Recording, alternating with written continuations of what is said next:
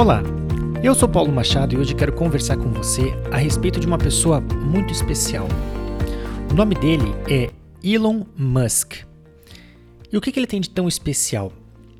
Para começar, ele é o único homem a ter criado do zero três empresas que cada uma vale mais que um bilhão de dólares. Então você imagina assim: se você criar uma empresa que vale mais do que um bilhão de dólares, já é um feito para muito poucos. Imagina você começar três empresas separadas e conseguir superar a marca dela de um bilhão de dólares com cada uma delas.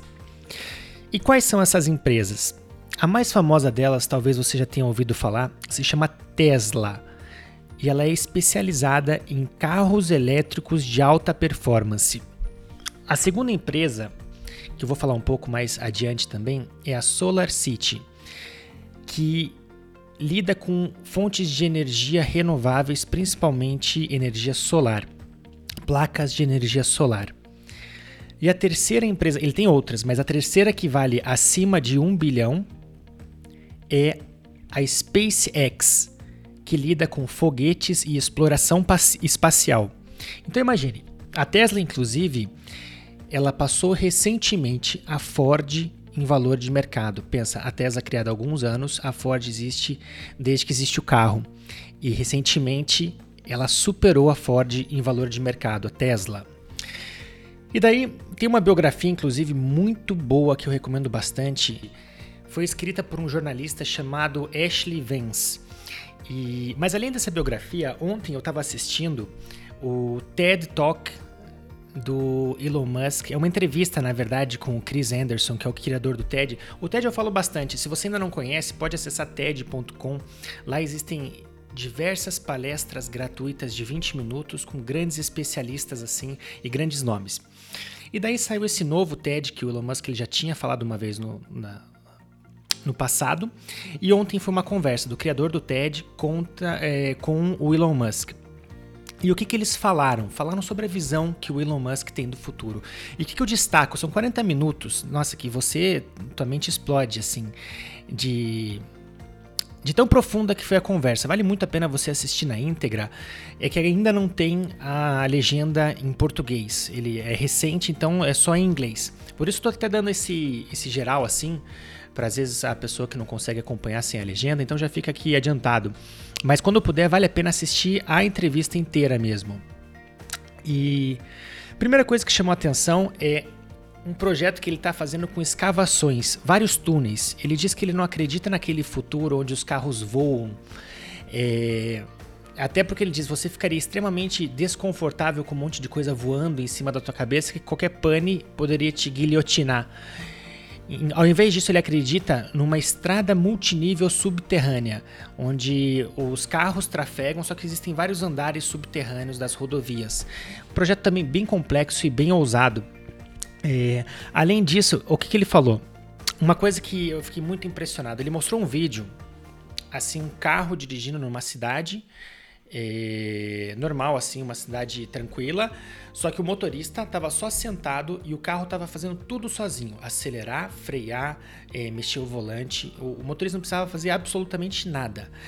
E ele fala que isso é possível com um sistema de câmeras, não precisa radar, é, mas com as câmeras você consegue já fazer o que, com que o carro tenha essa autonomia e essa segurança de trafegar, entender os sinais de trânsito, prevenir acidentes, frear quando precisa, acelerar quando precisa, tudo automaticamente através desse sistema de câmeras e o computador. E inclusive já existe a previsão deles fazerem uma viagem nesse sistema onde o motorista entra no carro, ele vai simplesmente dar o comando. O motorista está em Los Angeles, na costa oeste dos Estados Unidos, e coloca um comando no GPS para o carro dirigir até a garagem. Ele sai da garagem de Los Angeles até a garagem de Nova York, no outro extremo dos Estados Unidos. Então ele só chega no carro, digita a rota e o carro, a partir desse ponto, faz a viagem inteira sozinha, sem que ele tenha que dar sequer nenhum comando. Tudo. Parece coisa muito para o futuro que um carro consiga ter essa autonomia de dirigir, sei lá, mais de 3, 5 mil quilômetros, 3 mil quilômetros, 5 mil quilômetros, eu não sei, mas que o carro tenha essa autonomia de dirigir em segurança e com certeza isso evoluindo vai ficar muito mais seguro do que um ser humano é, conduzindo, por isso que os aviões, inclusive, funcionam tão bem. O avião não é o piloto que comanda o avião, o piloto comanda um computador que comanda o avião, por isso que não existem. É, o índice de incidentes é tão baixo. Então, algo nesse sentido, só que para carro. E eu achei fantástico, eu achei que era uma coisa para não sei daqui a quantos anos, e essa viagem já está programada para esse ano, talvez no mês de novembro, como testes. E depois vai entrar toda uma questão regulatória, que é outra conversa. Mas do ponto de vista da tecnologia, esse carro capaz de fazer isso já está pronto. Imagina quando o sistema de tráfego for inteiro assim.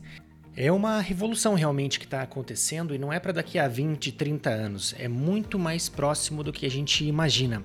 E aí surge também a questão da segurança. Poxa, um carro que dirige sozinho, quanto isso daí não é seguro? É seguro. E ele fala assim: olha, é, o entrevistador até pergunta para ele, mas a pessoa poderia ir dormindo, ela vai dormindo, por exemplo, nessa viagem de Los Angeles até Nova York, e ele fala, olha, até chegar nesse ponto, por exemplo, você, se eu te falasse que a chance de acidente é uma em mil, você provavelmente não ficaria tranquilo para dormir numa viagem dessa.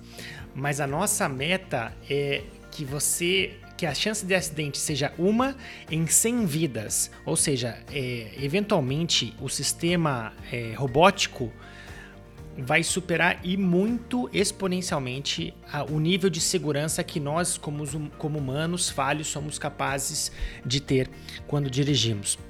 Essa é a parte de carro. Tem uma segunda parte muito interessante também que me faz sonhar alto a partir do momento das coisas que ele revela, que tudo parte é através de uma imagem. É uma imagem de uma casa aparentemente normal, a grande diferença da casa qual é? Tem um carro estacionado na garagem, eu já vou explicar como é que funciona o sistema. A grande diferença dessa casa do futuro são as telhas que são todas de vidro com placas de energia solar. E a meta é que, através da energia solar gerada por essas placas, a casa inteira seja autossuficiente. Você vai ter energia elétrica para ter o seu dia a dia, para abastecer toda a sua casa através da energia solar. Ele fala uma série de detalhes sobre a área do telhado para a necessidade da casa e que isso seria perfeitamente possível. Então imagina, você ter uma casa onde você tem uma fonte de energia renovável, não precisa pagar por eletricidade, por uma série de coisas, porque o sol te fornece isso. O quanto mais evoluído não é esse tipo de construção civil.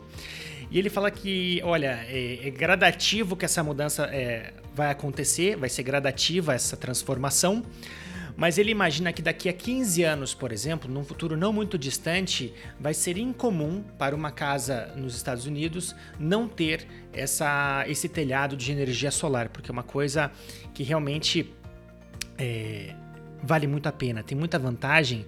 E na questão da precificação, ele diz que a telha deve custar o que custaria a telha mais o que você gasta em eletricidade. Então seria um investimento que realmente vale a pena. Mais interessante do que isso, na imagem da foto que ele mostra, estacionado nessa casa está um carro acoplado a uma central de energia. Ou seja, o sol, além de abastecer toda a casa, ele ainda gera energia para que o seu carro possa ser carregado durante a noite, para que no dia seguinte você também, através da energia que aquelas placas captaram do sol no telhado da sua casa, o seu carro possa se locomover com uma energia limpa e renovável, também para um futuro muito próximo. Então pensem que grande transformação! E como se isso não bastasse, ele entra numa terceira parte da entrevista onde fala de foguetes e exploração espacial. E aí sim é, entra realmente é, coisas que parecem de ficção científica, porque fazem a gente sonhar muito alto.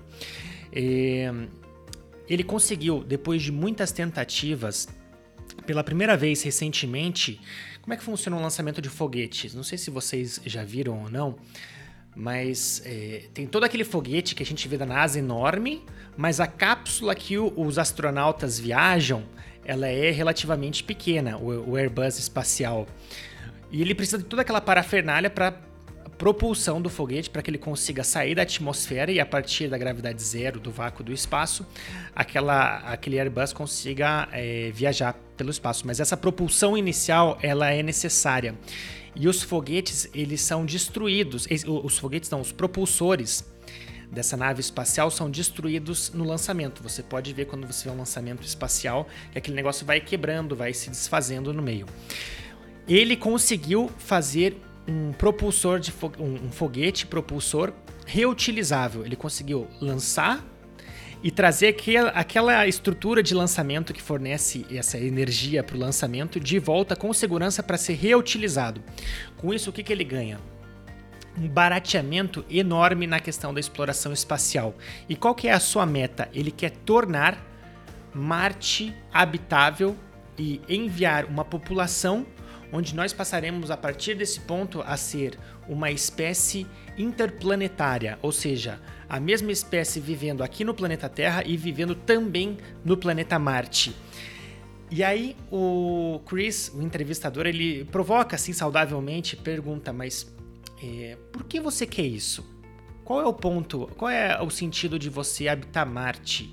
É, e, sendo que nós, aliás, em vez de focar nisso, a gente poderia estar tá aqui focado em tantos problemas que nós temos para resolver no nosso, próximo, no nosso próprio planeta. E, então não seria uma perda de foco, a gente tem tanta coisa para resolver aqui e você pensando em ir para Marte, tornar Marte habitável. Qual é a vantagem disso? E aí, com toda a sua genialidade, ele responde de uma maneira muito profunda o seguinte: ele fala, eu não consigo conceber uma visão de futuro para a humanidade que não envolva a exploração espacial. E um futuro onde isso não existe seria um futuro sem nenhuma inspiração para mim. E isso aí não é ele que fala, eu que penso agora, mas eu imaginava também quando os exploradores portugueses e espanhóis saíram também em busca de novas rotas para a Índia e acabaram a, a, exploração a exploração náutica acabou desenvolvendo bastante a nossa humanidade. Eu acredito que a futura, se a gente for pensar agora fazer um exercício muito difícil porque a gente vai usar muitos anos, mas imagina um milênio adiante. É, é muito difícil para nossa mente limitada com, é, conseguir imaginar um futuro tão distante. Mas se nós eventualmente seremos no futuro espécies interplanetárias e por que não talvez até intergalácticas, é, um primeiro passo em algum momento precisou ser dado. E talvez seja o Elon Musk o grande aventureiro que vai ser capaz de quebrar essa barreira, assim como o John Kennedy John Kennedy, eu digo simbolicamente, porque ele foi o, o presidente que ficou assim conhecido por ser a, a, pessoa que levou o homem até a Lua. Mas se nós formos capazes de mandar uma população é, para explorar um planeta além do nosso, com certeza vai ser um grande passo rumo a um futuro é, inimaginável. Além disso, ele fala várias outras coisas, é, por isso que vale realmente a pena se você puder. Provavelmente a tradução vai sair logo, porque palestras populares do TED são rapidamente traduzidas, assim você vai poder assistir com a legenda em português. Inclusive é uma forma colaborativa, é muito interessante também. As palestras do TED, você vai lá voluntariamente, pessoas ao redor do mundo inteiro se inscrevem e traduzem, e depois é revisado por profissionais, mas é como se fosse a Wikipédia. É um espírito colaborativo onde essas palestras são traduzidas. Então, eventualmente, e num futuro próximo, ela vai ser. Mas caso você consiga acompanhar em inglês sem a legenda, eu sugiro muito que você assista realmente. São 40 minutos de uma profundidade grandiosa, como eu te falei. Elon Musk, além de ele ter feito essas grandes empresas, ele é muito jovem. Isso, isso que assusta de certa maneira, porque ele já conseguiu tudo isso com essa ambição fantástica e ele tem apenas 45 anos. Você olha assim, você olha, é um dos homens mais ricos do mundo, multibilionário, é, ultra poderoso, ultra inteligente, muito ambicioso e muito jovem. E, ao meu ver, de uma maneira muito positiva, ele é pautado também por uma grande responsabilidade é, socioambiental. Então não é à toa que ele dedica toda a carreira dele, toda essa vida dele para a questão de carros elétricos, energias renováveis e exploração espacial. Enfim, vale a pena você conhecer com certeza é um dos grandes nomes do nosso século. Elon Musk, sul-africano, é radicado nos Estados Unidos, mora na Califórnia. No livro que eu mencionei, você conhece um pouco da rotina, como é que ele faz para administrar tudo isso, essa vida com, com essas companhias desse porte. E, e fica o TED, então. Muito fácil, TED.com, bate lá Elon Musk e você vai ter com certeza uns 40 minutos assim que vão explodir sua mente, assim, vai ser uma overdose mental porque realmente faz você é, voar longe. Fica a dica então, Elon Musk, palestra TED, entrevista com o fundador do TED, Chris Cooper, é, perdão, Chris Cooper é um jornalista da CNN. Chris Anderson, o fundador do TED, entrevistando Elon Musk, visionário, um dos grandes homens do nosso século, agora recente final de abril de 2017, está disponível gratuitamente, é só acessar TED.com. Se você tiver algum tema específico que você gostaria que eu abordasse aqui nesse podcast de desenvolvimento pessoal, deixe nos comentários que vai ser um prazer.